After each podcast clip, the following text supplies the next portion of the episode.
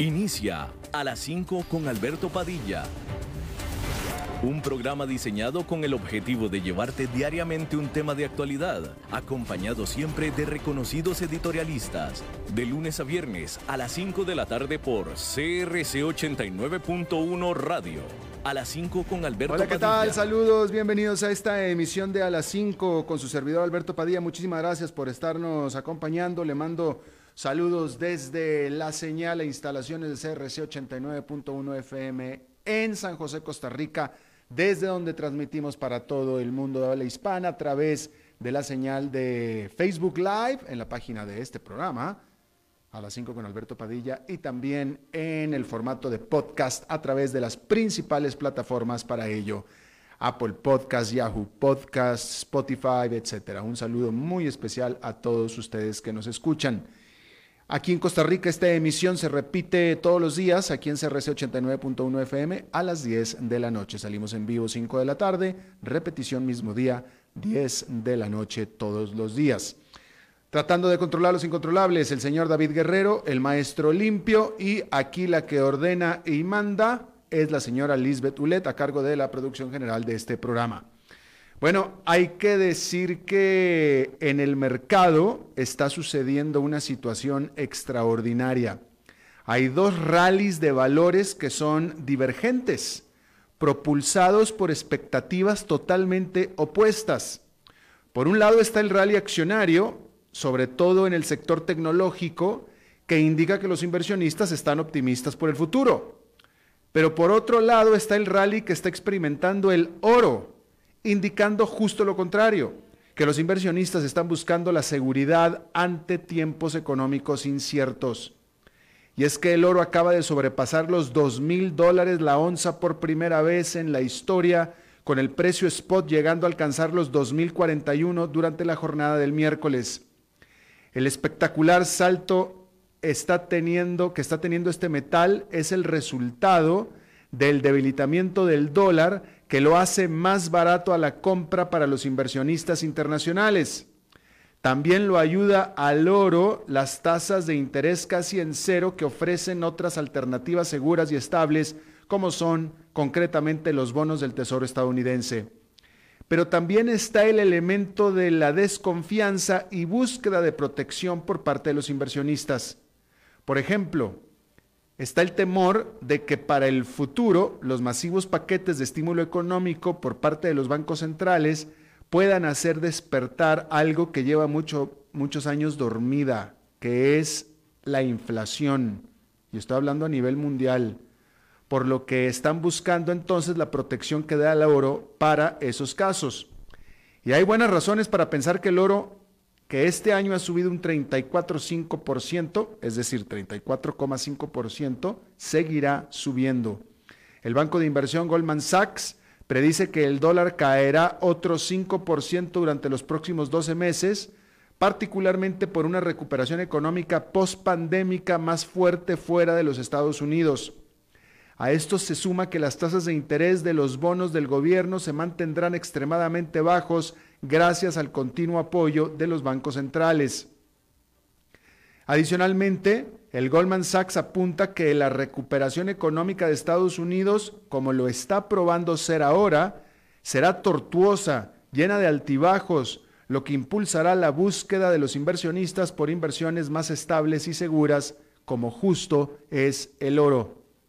Los analistas destacan la diferencia en el perfil de los inversionistas que están entrando al oro y los que están entrando en las acciones.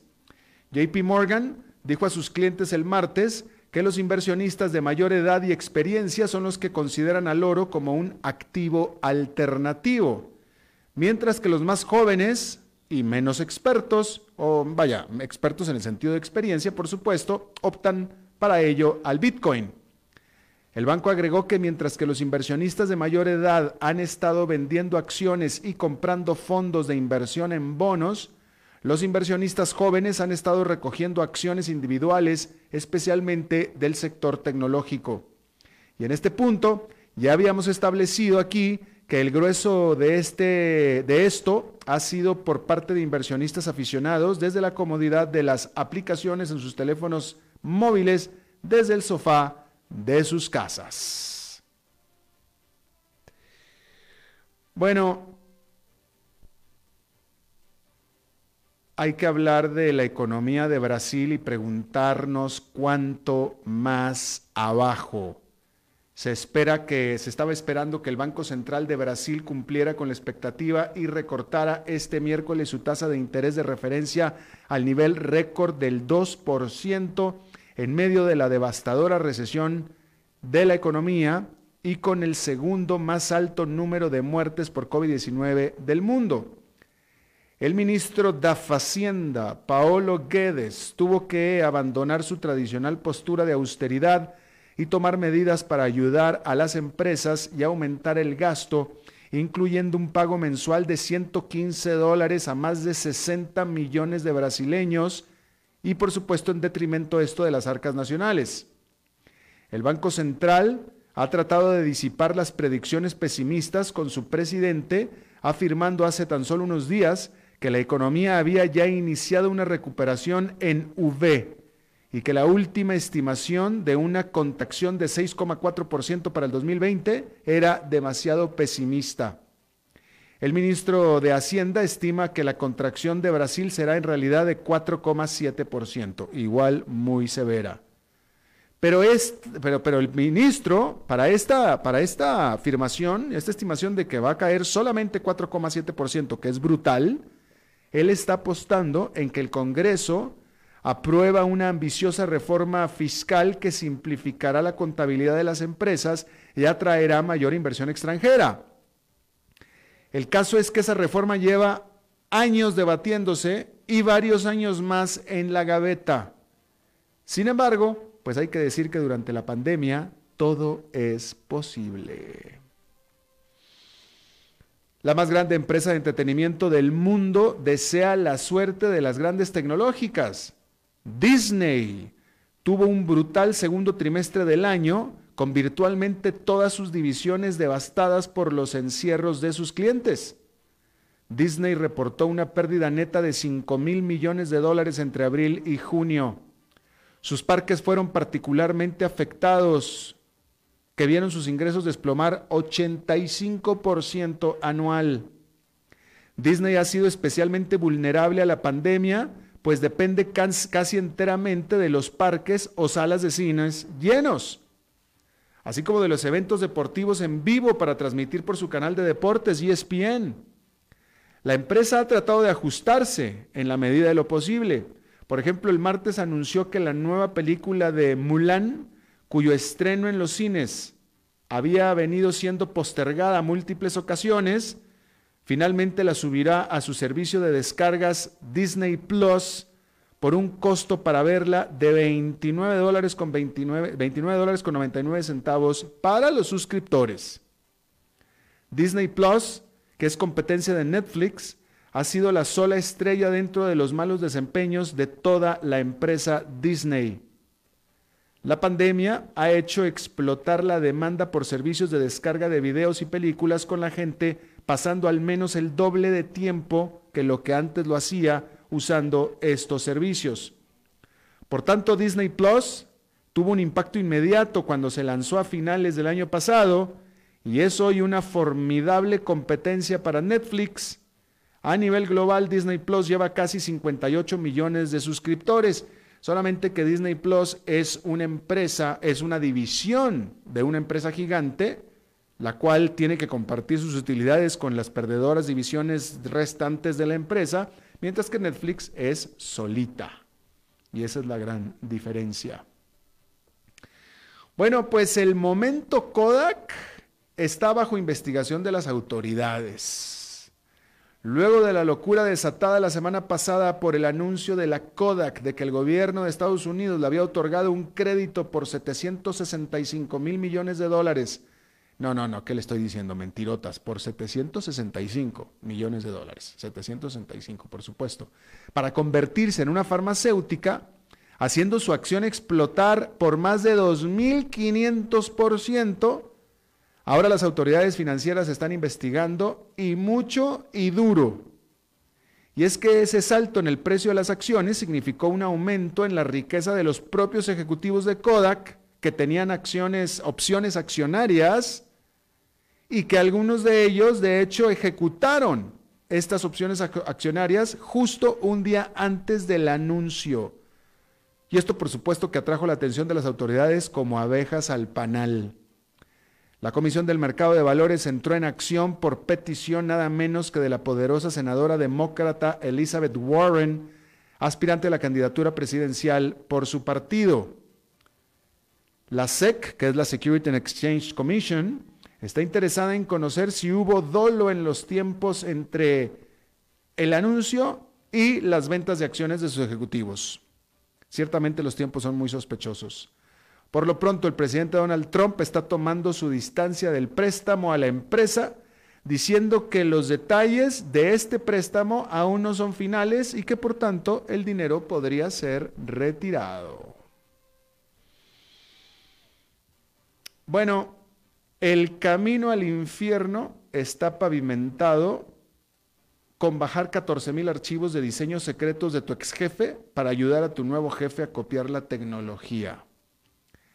Este martes, un juez sentenció al diseñador de automóviles autónomos Anthony Lewandowski a 18 meses de prisión por lo que afirmó fue el más grande crimen de, de secretos corporativos que jamás he visto, dijo el juez. Lewandowski trabajaba para Waymo, que es el desarrollo de automóviles que se manejan solos de Google, pero se cambió a trabajar con la archienemiga y rival Uber, llevándose con él todo el material con el que estaba trabajando y que por supuesto no le pertenecía. Pero culpable también es Uber, quien gustosa aceptó el hurto de su nuevo empleado. La empresa ya había pagado, Uber, ya había pagado 245 millones a Google por otro incidente diferente y en, esta, en este incidente prometió que no usaría la tecnología de Waymo y que le transfirió su ahora también ex empleado Lewandowski.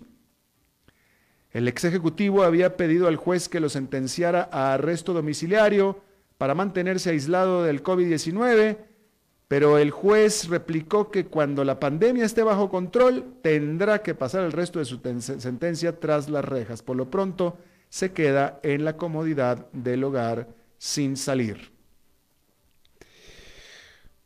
Bueno, a ver, en otra información, déjeme, le voy diciendo, a ver, ¿qué le voy a, le voy a, informar por acá? Hmm. A ver. Bien, aquí está. Bien. Déjeme le digo que la Ford Motor Company nombró a un nuevo presidente ejecutivo, Jim Farley, que es interesante porque este Jim Farley llevaba muchos años trabajando para Ford, pero en el lado de la mercadotecnia. Y este ejecutivo que tiene tanta experiencia en la mercadotecnia, ahora tiene la tarea de levantar las utilidades y también el precio de la acción de esta gigante automotriz legendaria de Estados Unidos que ha tenido pues bastante caída de ventas, etcétera, con el coronavirus y por supuesto que también ha sido víctima y se ha quedado atrás en la carrera tecnológica de los automóviles eléctricos y híbridos, etcétera. El señor Farley está reemplazando a Jim Hackett, el cual solamente llevaba en el puesto desde el 2017 nada más y que se retirará en octubre. Y Hackett, que entró en el 17, había sustituido a otro presidente de Ford que también llevaba décadas trabajando ahí, pero que estuvo en el puesto solamente unos dos años nada más. Bueno, la línea aérea Virgin Atlantic de Estados Unidos, que es parte propiedad del legendario industrialista eh, británico Richard Branson y también parte dueña Delta Airlines, y que en su mayoría vuela vuelos de largo alcance, sobre todo intercontinentales, entre Estados Unidos y Londres, pero el brazo de Estados Unidos entró en bancarrota. Virgin Atlantic quiere la protección de sus, en contra, o bueno, que, la protejan de sus acreedores, mientras trata de implementar un rescate por 1.500 millones de dólares. Ya había despedido a 3.500 de sus empleados y había cerrado su base en el aeropuerto de Gatwick en Londres y solamente se queda con su base en el otro aeropuerto eh, de Londres que es Heathrow. También la Virgin Australia había declarado bancarrota la Virgin Airways, que es la madre de estas empresas que está basada en la Gran Bretaña, todavía está operando sin problemas hasta ahora. Bueno, y lo que va a ser seguramente una afrenta gigantesca hacia China, el secretario de Salud de los Estados Unidos, Alex Azar, va a visitar a Taiwán en los próximos días. Y se trata, siendo el secretario de salud, se trata del más, del oficial de más alto rango estadounidense en visitar este estado isleño, el cual China reclama como un estado renegado y que en cualquier momento lo va a reclamar como suyo. Bueno, de hecho lo reclama como suyo, pero en cualquier momento lo va a hacer suyo. Esto desde 1979. Ahora, Estados Unidos tenía o ha venido teniendo una política de una sola China y por tanto, en teoría no tiene relaciones diplomáticas con Taiwán y no tiene embajada en Taiwán, pero definitivamente el hecho de que un oficial del gobierno de Estados Unidos vaya a visitar a Taiwán, pues es una afrenta muy grande a las relaciones ya estropeadas entre Estados Unidos y China. Bueno, en otra noticia que está dando la vuelta al mundo es que resulta que hay mucho más pingüinos emperador en el Antártico o en la Antártica que lo que se pensaba. El pingüino emperador, que se han hecho películas y documentales de él, es, el pingüino más grande que existe de toda la clase de pingüinos, es el más grande que hay. El más pequeño es el de los Galápagos, por cierto, pero el más grande es el emperador. Eh, y vive en las partes más frías de la Antártica y por eso pues tampoco se le podía estudiar demasiado, pero resulta que por medio de imágenes de satélites, no a los pájaros en sí, sino a sus excrementos, al guano, se ha podido descubrir mucho más sitios de nacimiento que en Antártica que los que se pensaba que había. Y ahora entonces están pensando que la población de pingüinos emperador es un 10% mayor a lo que originalmente se pensaba. Sin embargo, una cosa que sí se sigue pensando es que la población de pingüinos vaya a disminuir en el futuro, en el futuro de largo plazo, porque se está disminuyendo la cantidad de hielo en la Antártica. Simplemente por eso, que es bastante suficiente razón. Bueno, ahora resulta que en el fútbol hay tarjeta roja autorizada por toser. La FIFA autorizó a los árbitros el sacar tarjeta roja cuando un jugador tosa deliberadamente sobre otros jugadores o sobre los oficiales. O sea que si usted pasa por el lado del árbitro y le hace tarjeta roja, como la que me está sacando el maestro limpio en este momento, precisamente David Guerrero. Así, la FIFA elevó el toser al grado de insultos hablados o por gestos o una patada deliberada. Aclaró la FIFA que dejará al, al, criterio del árbitro decidir si el tosido fue deliberado o no.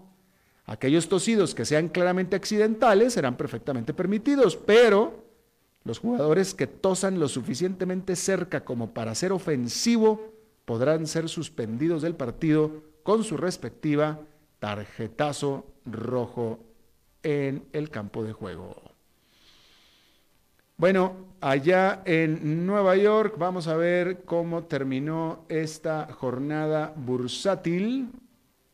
Y esta fue una jornada bursátil positiva más, con el índice industrial Dow Jones subiendo 1,39%, el Nasdaq Composite ganando 0,52%, el Standard Poor's 500 con un avance de 0,64%. Por cierto, David, a esto te va a interesar a ti, hablando de la tarjeta roja por toser, También eh, hubo un video viral, esto fue el domingo, hubo un video viral tomado en Florida de un altercado en una tienda de Pier One Imports, donde, bueno, ya sabe, una, una señora energúmena, una señora energúmena estaba enojada porque le estaban reclamando porque no tenía puesta la mascarilla dentro de la tienda y otra clienta le estaba tomando película, le estaba tomando video, mejor dicho, y en su enojo, en su enojo la, a, la, que le estaban reclamando, que le estaban pidiendo que, que se pusiera mascarilla y se rehusaba, en su enojo, le dice a la que le está tomando película, le dice, ¿sabes qué? Y no nada más eso, me voy a acercar contigo y voy a toser. Y se acercó con ella y le hace, le tose. Bueno, pues esta persona no nada más subió el video a las redes sociales, sino que levantó un reporte de la policía y este miércoles se reportó que a esta mujer la arrestaron por asalto. La arrestaron por asalto. A mí no, porque lo estoy haciendo con el, con el micrófono, David. a mí no, el micrófono no me va a decir nada.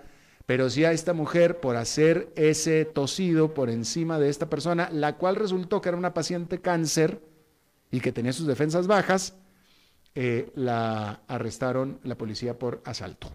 Ahí está. Bien, vamos a hacer una pausa y regresamos con nuestra entrevista de hoy. A las 5 con Alberto Padilla, por CRC 89.1 Radio. Tinto, blanco, rosado, espumante, seco dulce. El vino es como los amigos, proviene de diferentes cepas y familias convertidas en bodegas de tradición. La Iride, una bodega personal establecida en Mendoza, Argentina, produce vino de exportación con la calidad de Mendoza, expresada en taninos frescos, frutales, remembranzas de tabaco y chocolate. Una fiesta al paladar. La Iride, vinos argentinos de tradición.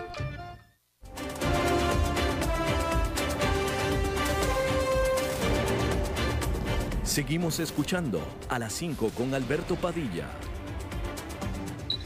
Por cierto que antes de pasar a la entrevista, déjenme le informo, ayer estuvimos aquí teniendo un reporte y hablamos acerca de la orden de arresto sin precedentes eh, que tuvo el expresidente de Colombia, Álvaro Uribe, siendo la primera vez que la justicia colombiana arresta a un expresidente. Bueno, pues resulta que eh, la noticia que salió hoy es que el presidente o el expresidente Álvaro Uribe salió con COVID-19. Y eh, no nada más él, también sus hijos. Eh, pero pues en la edad que tiene Álvaro Uribe, definitivamente es considerado de alto riesgo, de acuerdo a lo que conocemos del COVID-19. Y pues bueno, por supuesto que el tiempo, el timing de esto eh, pues eh, levanta sospechas, suspicacias, sobre todo porque el presidente Iván Duque, de quien es pupilo político de Álvaro Uribe, abiertamente ayer defendió a Álvaro Uribe y bueno, pues ahora eh, sale con COVID-19 y se queda en su casa convaleciente, hasta ahora no tiene síntomas. Y bueno, le deseamos lo mejor a Álvaro Uribe, Uribe Vélez. Bueno, este, este sábado, primero de agosto, fue finalmente el primer día que Costa Rica abrió a vuelos internacionales su aeropuerto internacional desde mediados de marzo. Em, y eh, aquí estuvimos hablando de eso el viernes, eh, esta apertura, eh, y, el lunes llegó el primer vuelo comercial proveniente de Madrid, España. aquí lo platicamos también el viernes, las condiciones para venir a visitar Costa Rica en este momento, pues digamos que no son las óptimas, y por eso es por decir lo menos. Decir un poquito más es decir que eh, eh, eh, digamos que el país no está en una actitud demasiado invitante para venir a visitarlo de acuerdo a las condiciones, pero vamos a hablar de qué es exactamente en este momento, qué implica para alguien de fuera venir a visitar a Costa Rica. Y para eso está conmigo alguien un pasajero internacional que llegó en el primer vuelo que llegó a Costa Rica este lunes en el vuelo de Iberia. De Iberia está conmigo Christopher Sandberg, él es ciudadano sueco, eh, venía, bueno, pues vino, vino, a visitar Costa Rica. Eh, pero primero que nada, Christopher, muchísimas gracias por aceptar hablar con nosotros. Sí, buenas tardes, eh, don Alberto. Muchas gracias por invitarme a, su, a su programa. Gracias a ti de nuevo por hablar con nosotros. Bueno, primero que nada, tú, eh, tú eres extranjero, eh, supongo que estás en calidad de turista en Costa Rica, pero no veniste necesariamente a visitar Costa Rica, sus playas por turismo. Tenías algo que venía a hacer, ¿no es cierto? Cierto, Alberto, que yo vengo desde muchos años en Costa Rica eh, vine la primera vez hace 25 años en un intercambio y luego he estado visitando. Eh, durante ese intercambio yo vivía con una familia eh, costarricense en San Carlos y, esa familia me, digamos, me adoptaron como, como su propio hijo, entonces tengo una relación muy, muy eh, cercana con esa familia que considero como mi familia y además tengo mi novia en Costa Rica, entonces yo cuando yo vengo aquí eh, es principalmente para visitar a ellos, pero también me dedico al turismo mientras que estoy aquí. Claro, por supuesto, por supuesto. Pero bueno, eh, el, el, punto es que, bueno, tienes intereses en Costa Rica, digámoslo así. Este, em, déjame te pregunto, ¿venían muchos turistas? ¿Venían en el avión de Iberia? ¿Venían personas que tú pudieras identificar que venían a hacer turismo a Costa Rica? Sí, sí, yo he identificado, pero no, no puedo decir cuántos exactamente, pero el vuelo, el vuelo estaba bastante lleno. A mí me sorprendí porque, bueno, por, por todo que lo que hemos pasado, ¿verdad? Y como al final ese fue el primer vuelo, me sorprendí mucho que había tanta gente. Y he visto familias, eh, he visto eh, españoles, vi algún italiano, creo que había franceses, eh, no, pero no puedo decir cuántos fueron ticos y, cuántos fueron extranjeros, pero sí, sí había turistas. Claro. Entiendo que las postergaciones que se dieron aquí en Costa Rica para la apertura del aeropuerto, porque se, postergó como tres veces, habían dicho que primero se abría en mayo, después que en junio, después que en julio, después que en agosto. Entiendo, según me dijeron, esto te causó problemas a ti para empezar. Ah, sí, sí, mucho, porque, bueno, yo, yo estuve en Costa Rica las dos primeras semanas de, marzo. Eso ah. fue un viaje que, había ya planeado desde, este año pasado y sin saber nada de, lo que iba a pasar con el, virus, ¿verdad? Y volví, eh, yo soy sueco, pero vivo en Francia, entonces volví a, en Francia justo antes que cerraron el país, pero eh, tenía planeado venir aquí eh, y, estuve esperando información para ver cuándo puedo venir. Y, como acaba de decir usted, lo cambiaron la fecha varias veces y no sabíamos nada, no sabíamos eh, cuándo se puede tomar un vuelo. Las aerolíneas dejaron abierto la reservación, entonces se podía reservar con Air France, con Iberia, eh, y las aerolíneas decían, los, nuestros vuelos son confirmados, aunque eh, el gobierno de Costa Rica ya había anunciado, por ejemplo, que, que, que, la cierre del aeropuerto sigue siendo mantenido. Entonces fue mucha, mucha información eh, distinta y sobre todo la información siempre llegó muy tarde. yo tuve un vuelo reservado con Iberia el 10 de julio porque cuando habían anunciado que se mantiene cerrado hasta el primer de julio, eh, yo pensaba que tal vez no reservar el primer de julio, pero más bien el 10. Y eso los, los creo que lo dijeron como poco tiempo antes que, se, mantiene cerrado hasta hasta el finales de, sí, hasta el primer de agosto. Eh, sin embargo, llamé a a la aerolínea Iberia y ellos decían, mantenemos ese vuelo y, seguía confirmado hasta dos días antes. Nos cancelaron el vuelo el, solo el 8 de julio. Claro, claro. Y finalmente, bueno, finalmente abrieron el aeropuerto y llegaste ahora este martes, este lunes, este lunes. Eh, eh, Cuéntanos qué tipo de requisitos, especiales, especiales, digo, los, de un viajero normal los conocemos, pero qué tipo de requisitos especiales tuviste que eh, hacer para poder llegar y entrar a Costa Rica y cómo los cumpliste. Sí, claro. Bueno, lo, más como eh, difícil ha sido de cumplir con, estos requisitos, pero yo creo que todo el mundo acepta la situación del virus y que, que los gobiernos hacen lo que pueden para, para proteger a su población.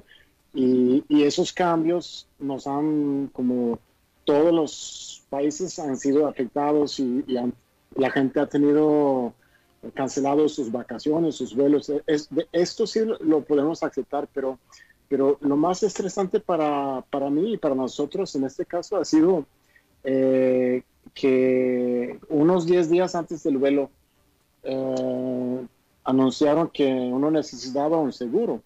Entonces yo contacté con mi, con mi seguro y me mandaron un documento que confirmaba que yo tengo ese seguro estos días durante mi viaje eh, a Costa Rica. Y, por ejemplo, solo el viernes, como tres días antes de mi viaje, el lunes 3 de agosto, eh, anunciaron eh, que ese seguro tenía que, tenía que ser un seguro costarricense comprado en Costa Rica. Y eso yo lo supe solamente porque mis amigos y mis contactos en Costa Rica me, lo dijeron. Yo me imagino que la mayoría de la gente que, que viajaban con ese vuelo no lo supieron hasta que hicieron su check-in. Cuando, cuando tú hiciste el check-in, cuando tú hiciste el check-in en, en Iberia en Madrid, ¿no te dijeron nada? Eh, yo me puse en línea 24 horas antes del vuelo para hacer el check-in y ahí, ahí por primera vez eh, Iberia eh, publicaron esa información. Entonces, yo lo supe antes por mis contactos en Costa Rica, pero me imagino que la mayoría de la gente lo sabían. Pero, pero Iberia, ya, ves que, pero ya ves que cuando, cuando tú, cuando la aerolínea te pide el pasaporte, etcétera, ellos, eh, ellos saben si hay requisito de visas, ellos son los que te informan los requisitos para entrar al país. En este caso, Iberia no te dijo nada, te pregunto, no te dijo nada de este, nada, no, no, probablemente no sabían tampoco. Yo, yo no sé si el gobierno de Costa Rica les han informado a Iberia, pero Iberia no nos informaron nada. y, y, yo, como tomé mi, yo empecé mi viaje en, en París hice París, Madrid y en París fue como un vuelo normal, no, no, no pidieron nada especial. Cuando estuve en Madrid por un tránsito de cuatro horas, eh, embarcando el vuelo, ahí por primera vez preguntaron si había hecho la prueba y yo he mostrado mi, mi prueba de COVID-19, la, la, prueba PCR, y lo, lo miraron pero muy, muy rápido, estuvieron un poco estresados y es imposible que, que podrían haber visto mi nombre o, la fecha o si decía negativo o positivo. Pero esa, esa misma prueba ha sido al lado del tema del seguro lo, lo, más estresante porque, porque cuando el gobierno de Costa Rica anunciaron que, que se necesita la, esa prueba, era, era una de las tres los tres eh, requisitos que, que uno necesitaba como extranjero para entrar en el país, ¿verdad? Y, piden que se realiza esa prueba máximo 48 horas antes de, de, primero era antes de llegar en Costa Rica y luego, luego cambiaron para antes de salir, eh, antes de tomar su vuelo. En mi caso, lunes a las eh, 10.20 hora de Francia. Entonces, los laboratorios están cerrados en Francia sábado y domingo, entonces ya es imposible hacerlo dentro de las 48 horas. Además, para hacer la prueba eh, COVID-19 PCR eh, es muy difícil porque los, laboratorios europeos o, la mayoría de los países europeos solamente lo hacen para la gente que, que lo, de verdad tiene síntomas y que necesitan eh, entrar en hospital o saber si tienen COVID o no tienen COVID. Entonces, yo logré hacer esa prueba eh, al final. 72 horas antes de mi vuelo. Entonces, yo no sabía si, si me iban a dejar entrar el vuelo en París, luego entrar el vuelo en Madrid y si me iban a dejar entrar en, llegando aquí en Costa Rica, ¿verdad? Eso fue mucho estrés de no saber porque eh, solamente o sea, eh, anunciaron. Eh, entonces déjame te pregunto una cosa. Em, en este momento, bueno, tú eres sueco viviendo, residiendo en Francia y Costa Rica está aceptando nada más vuelos o gentes o personas que vengan de Europa. Pero tú me, y, requisito es traer una prueba de COVID-19 hecha 48 horas antes. Pero tú me estás diciendo que para los que viven en Europa sacar esta prueba realmente es difícil. Es más bien, es casi imposible, señor, porque, porque yo lo obtuve por tener muy buenos contactos con un laboratorio donde había ido antes. yo, yo la última semana fui a verles varias veces a preguntar y dijeron que no, no, no, hay, no hay campo, no, no podemos hacerlo, estamos, eh, como tuvieron muchísimo trabajo, ¿verdad? Como está, eh, bueno, en, en, Francia como en los otros países europeos no ha terminado, el, claro, virus sigue siendo ahí, hay muchos, muchos casos todos los días y mucha gente que, que, que que, van a hacer la prueba, entonces es súper es, complicado de, de, hacerlo. Y de hacerlo dentro de 48 horas es prácticamente imposible. Ah, interesante. Ahora, además, además, sí, otra cosa es, eh, no, no, no fue anunciado directamente, pero como pocos días después de mi viaje, anunciaron que el resultado de la prueba, por supuesto, tiene que ser negativo, pero además tiene que ser en español o en inglés. Yo fui a, ver unos cinco o seis laboratorios en, en París. nadie puede hacer, dar el resultado en, en, inglés o en español, solo en francés. Y eso yo me imagino que es igual en Alemania o en Italia. Por supuesto, eh, eh, eh, ese requisito lo pone Costa Rica, que tenga que ser en español o en inglés, ¿cierto? Entonces, el único, los únicos dos países que pudieran eh, eh, cumplir con ese requisito de manera fácil serían la Gran Bretaña y España, nada más. Sí, sí, sí, sí. Yo, eh, sí, por ejemplo, yo entonces para, viajar en Costa Rica tendría que irme primero en un país hispanohablante, bueno, sería solamente España en, Europa. Claro, ¿cómo, cómo resolviste ese problema, Christopher? Sí, ¿Cómo resolviste ese problema? Cuando yo, sí, cuando yo tuve mi, resultado, es, eso es otro problema, porque los laboratorios dicen que uno recibe el resultado tres a cuatro días después de realizar la, prueba. Eh, yo había hecho la prueba una vez antes, eh, hace unos dos semanas, y, me lo habían dado el resultado 24 eh, horas después. Entonces, no solamente es, es muy complicado hacer la prueba, luego es muy complicado saber cuándo uno recibe el resultado. Eh, eso sí, por ejemplo, yo no sabía que es, es, que lo voy a hacer el miércoles, el jueves o el viernes. Si lo hago el miércoles y lo obtengo viernes, entonces son cinco días antes de mi vuelo y no, no, me lo van a aceptar. si lo hago el viernes, es, es que voy a recibir el resultado el lunes, no era seguro. Al final yo le hice el viernes, cuando tuve el resultado, eh, hemos hablado eh, y, finalmente hemos buscado un traductor oficial que me, que me lo ha traducido en español, porque yo no quería tomar ningún riesgo que me no, que no me dejen entrar en el país. Por supuesto. Entonces yo, sí, yo encontré y pagué un traductor oficial para que, que ha aceptado eh, con mucha suerte, ¿verdad?, de hacerlo el fin de semana para que lo tengo antes de mi viaje el lunes por la mañana. Ahora cuéntanos cómo te fue ya llegando aquí a Juan Santa María, al aeropuerto. ¿Cómo fue ese proceso?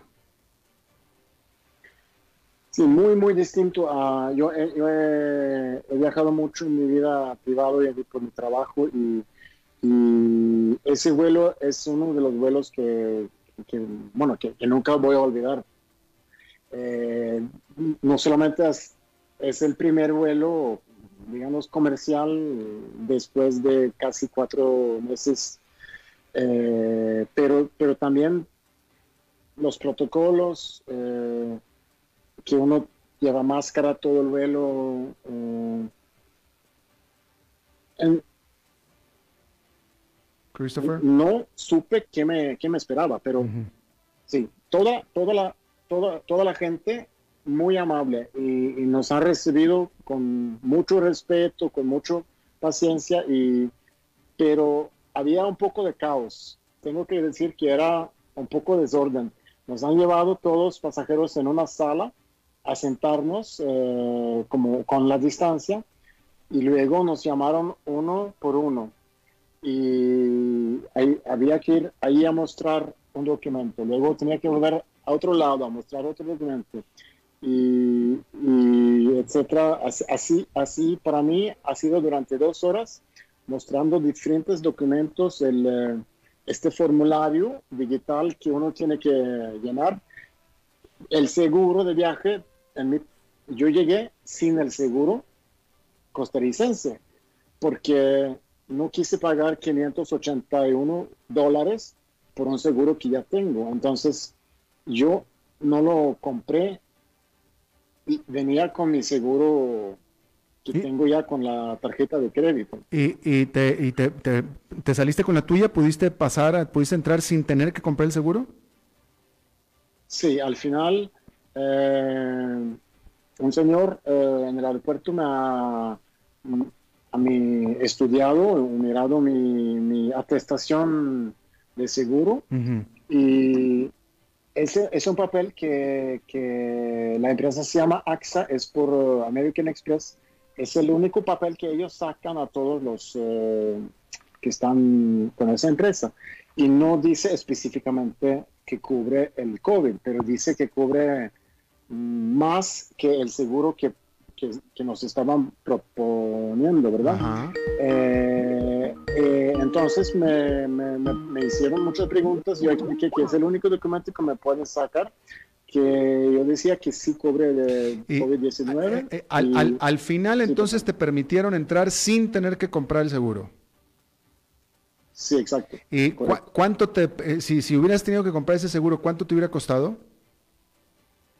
A mí me había costado Ah, yo tengo 47 años, eh, voy a estar aquí 19 días, me había costado 581 dólares. 581. Eh, es decir, sí, es, es, decir, muchísimo dinero. Por supuesto.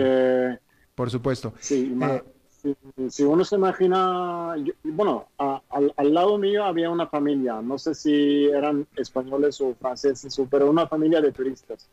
Yo no sé si ellos tuvieron que pagarlo o no, pero... Christopher, se nos acabó el tiempo. Eh, la última pregunta que te tengo que hacer es, ¿tú le recomendarías en este momento y bajo, bajo estas circunstancias, le recomendarías a alguien querido tuyo, a una familiar o a un amigo, venir a visitar ahora Costa Rica? Yo, yo les decía que no, mejor esperar eh, al otro año o dos años. Yo llegué y me dejaron entrar y todos me trataron muy bien. El, el, recibimiento en el aeropuerto cuando vimos los bomberos echar agua en el avión fue mucha emoción y me sentí muy, muy alegre. Muy, eh, cada persona que me ha recibido al dentro del terminal muy amable y hasta nos regalaron un, regalito, una mascarilla con, con como un diseño de Costa Rica. Todo fue muy lindo, pero por todo el estrés que he pasado en, la última semana o las últimas semanas con, los, con la prueba, que primero es una prueba que es como muy incómoda, ¿verdad? Claro. Y luego con el tema de no saber si me iban a dejar, cuánto tenía que pagar. Eh, así yo, yo, yo no recomendaría a, turistas de venir en este momento porque hay demasiado como inseguridad y, no está muy clara la información. Nosotros intentábamos de, sí, de, leer esa información y, era muy, muy difícil. Christopher Sandberg, pasajero en el vuelo Iberia, mm, sueco, de visita en Costa Rica, te agradezco muchísimo que hayas platicado con nosotros. Muchas gracias a usted. Gracias, Christopher. Vamos a hacer una pausa y regresamos. ¿No vamos a pausa? Ah, entonces ya tenemos rápidamente, nos enlazamos, siendo miércoles.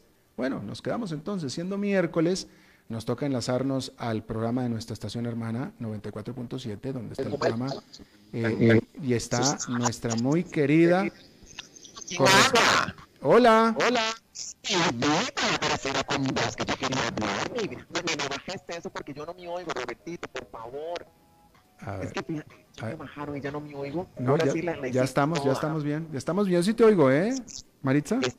Mela, ¿cómo estás? Muy bien, ¿cómo estás tú, Maritza? Oye, Maritza, ¿te acuerdas?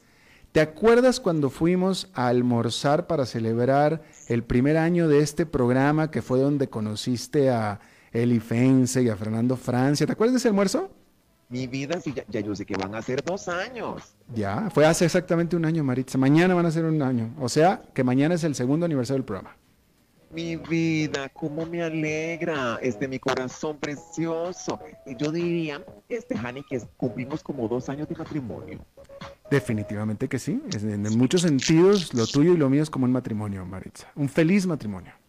Yo me alegro, mi amor, y, y, te deseo muchos éxitos. Te deseo que tu programa siga y siga, que siga llegando a tanta gente, que sigas informando de una manera tan bonita como lo haces, este, tu credibilidad y sobre todo tu, tu buen gusto.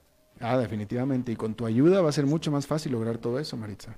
Fíjate que yo he visto que hay ahí, este, en, en, a, aquí pues yo, yo, yo cuento con el cariño de la gente en, en 94.7 y yo he visto en algunos comentarios, bueno, pues es normal, este, yo no soy un tarro de Nutella para caerle bien a todo el mundo, pero he visto algunos chiquillos, pues que como, yo no sé por qué les caigo mal. ¿Hablas de tu programa o del mío? el tuyo. Este, este Del mío. ¿Sabes qué, Maritza? Pero ¿sabes, sabes, ¿sabes qué, Maritza? Y te voy a decir una cosa y, y, lo voy a decir en serio por ti y lo voy a decir en serio por la, la, gente que se queja de ti en mi programa. Pero ¿sabes, ¿sabes de dónde viene la queja, Maritza? Y me da mucha lástima, me da, realmente me da lástima. No tanto pena contigo porque tú eres alguien de criterio muy amplio, pero me da mucha lástima. ¿Tú sabes por qué viene el, el fundamento de quien se queja? ¿Sabes por qué es la queja? Ay, yo quiero saber. Porque asumen que eres hombre. Por tu voz tan linda que tienes, piensan que eres hombre y eso es lo que les molesta. ¿Puedes creerlo? Y, y, y, te voy a decir, este Albertito precioso, ahí es donde más me daría tristeza. Te, te, voy, te voy, a decir por qué. Ni siquiera es por las burradas. Te voy a decir porque Alberto, esto es radio, mi amor, esto es radio. Todavía, si a mí me estuvieran viendo, ay, es que yo no sé, y a veces uno ve a alguien y le cae mal. Pero mi vida, que alguien le caiga mal a otra persona por cómo suena, por su voz. Eso me da mucha tristeza. Precisamente es lo que te quiero decir, a mí también, a mí también, porque quien se queja eh, eh, eh, parte de la base de que eres hombre y entonces este, asumen que como eres hombre, entonces no puedes ser como eres porque en teoría eres hombre, que no eres hombre, pero como te entienden. Y, y, y, eso es lo que yo diría, si la gente viera la clase de princesa que soy. Una diva. Y te voy a decir una cosa, eso me hace seguir adelante, mi amor. Porque lo importante de una persona es su esencia. Y a quien no le guste como sos, que te valga un bledo. Naciste para ser feliz y no para complacer a los demás. Amén, definitivamente. Ay, mi chiquita, pues un beso muy grande a todos tus oyentes. Yo me alegro muchísimo, te deseo y también te deseo felicidad. Este, o sea, que, las dos cosas que cumplas muchos, muchos años más, ojalá también a mi lado, este, y que sigan los éxitos en mi vida para vos, a mi, a mi, a mi pequeño sobaquito de algodón. Ay, muchas gracias. No, te digo que con tu ayuda seguramente todo será más fácil, Maritza. Mi vida. Oye, pero hay mucha gente en mi programa que te quiere mucho, Maritza, ¿eh? Sí, sí, y yo lo he visto. Este, hay gente muy linda también que, este, que, que, que dicen cosas bonitas y que dicen que los hago reír que ya con eso me doy por servida. Me encanta eso, sobre todo en tiempos tan difíciles, mi amor, como los que estamos viviendo, que sin el sentido del humor nos lleva a candanga. Oye, Maritza, este, hay gente que me lo pregunta también, pero yo como soy muy discreto, no, no puedo decir, pero yo te lo voy a pedir a ti, ¿cómo te des me, me dicen descríbemela físicamente? Y yo, yo no, yo no, yo, yo, yo, yo no, no puedo ser objetivo. Entonces, ¿cómo te describirías tú ante el público físicamente, Maritza? ¿Qué? diciendo porque la belleza la belleza tenemos un problema técnico Maritza. A ver. Maritza. Y mi vida. Otra vez ok entonces empieza. Tienes dos minutos para describirte físicamente. Y fíjate Albertito te voy a decir una cosa. Yo nunca he podido con eso. Este, y cuando estás conociendo a alguien, describite, ay no, conoceme, chiquillo, conoceme, Pero eres un misterio, Maritza, nadie te ve, nadie te ha visto, nadie, no, no, o sea, yo, yo sí, por supuesto, pero yo no, o sea... Yo no soy el Espíritu Santo, claro que me han visto. Aquí estos chiquillos están sentados next to me. Pero tam- tampoco, tampoco le quiero, tampoco les quiero, no les quiero preguntar a los maleantes que tenías al lado porque ellos me van a decir, te van a describir de una manera, este, eh, muy gráfica y no quisiera. Por eso, por eso te lo pido a ti. ¿Eh? No, no, no, no me estás ayudando, que eso es como muy gráfica, no, mira. Pero te voy a decir, ay, Alberto, no, te voy a decir, este, soy bella, soy hermosa. Eso no es suficiente, no es suficiente con lo que hablamos. ¿Por qué? Los No. humanos somos así que tenemos que ver cosas. No, ¿Por qué bueno. no? Simplemente sensaciones. Bueno, cuéntanos cómo te quiere el espejo. Ay, a mí me encanta, a mí, a mí me ama, pero me ama. Exacto. Eh, oíme, es que yo, fíjate que, y con la noticia que te traía, pero ya no da chance, Ya no da chance, ya se nos acabó el tiempo. que, que tenía un boom, un boom, ¿Cómo? que te tenía una noticia, un notición, te No. tenía una cosa tan bonita para platicar, pero chiquillo, pues, eh, este, se te alargó, a vos se Sí, lanzó. sí, se, se me alargó y me la guardas para la próxima semana, ¿no? Mi amor, insisto, insisto, y en estos dos años vos no sabés las ganas que yo te traigo. Son las mismas ganas que doña Clotilde le trae a don Ramón. Ya sabrás qué hacer con eso. Sí, algún día, algún día me voy a servir con la cuchara grande, Maritza. Ay, qué ay, para chiquillo. Este, oíme. Y ahí, oye, ahí. Ay, pero los estás oyendo, los estos rufianes. Claro que están oyendo, por supuesto, te dije. Este, mi amor, miras cómo me alegro que estés tanto tiempo aquí, mi chiquito. Le Y mando- Alberto que conoce, ya, ya es casi tico, Alberto, ya sabe cómo es una olla tamalera, Maritza. No, no, no, no, no. No, este, perdóname, pero yo obeso no soy. No, Ah, es que me está diciendo una olla tamalera. que se no, no, no, no. Ota. No, no, no. A- Alberto, a veces quisiera como pasarme para allá. Ve, Venga, chepacá, venga, chepacá. Ay, mi amor, mi vida. Gracias, Maritza. Mi amor, nada más digo una cosa, mi amor, que mi madre sea eterna y que la tuya sea mi suegra. Exacto, vamos a hacer que eso se haga así, ¿ok? Te mando un beso, muchas felicidades. Gracias. A tus oyentes, Gracias a ti por este año de felicidad en el programa, Maritza. los que faltan, bebé. Y los que faltan, así es. Gracias, Maritza. Chao. Bueno, eso es todo lo que tenemos por esta emisión de A las 5 con su servidor Alberto Padilla. Muchísimas gracias por habernos acompañado. Espero que termine su día en buena nota, en buen tono y nosotros nos reencontramos en 23 horas. Que la pase muy bien.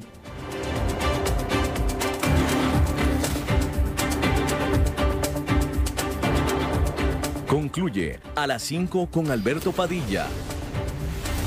Un programa diseñado con el objetivo de llevarte diariamente un tema de actualidad, acompañado siempre de reconocidos editorialistas, de lunes a viernes a las 5 de la tarde por CRC 89.1 Radio. A las 5 con Alberto Padilla.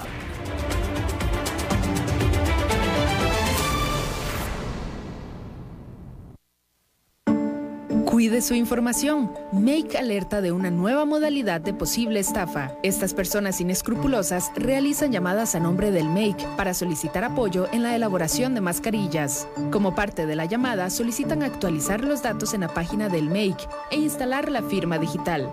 De esta manera indican el requerimiento de descargar una aplicación conocida como AnyDesk. Con ella pueden acceder a su computadora y robar datos sensibles. Estas personas que se hacen pasar por funcionarios del Make también solicitan información para registro PYME, actualización de datos en SICOP o exoneración de impuestos. Esté alerta, ninguna institución le llamará para solicitar datos personales o de su empresa. En caso de que lo llamen y le genere duda, corte la llamada y llame de inmediato a la institución financiera con la que tenga operaciones. Si le solicitan descargar algún programa en su computadora, no lo haga o bien apague de inmediato su equipo. Si fue víctima, realice la denuncia respectiva ante el OIJ. Un mensaje del MAKE y esta emisora. Este fin de semana te esperamos en el Inter para que celebres por adelantado el Día de la Madre con un exquisito desayuno buffet en The Market. Sábado 8 y domingo 9 de agosto de 6 a 11 de la mañana. 22 dólares más impuestos por persona. En el Inter te esperamos. Hotel Real.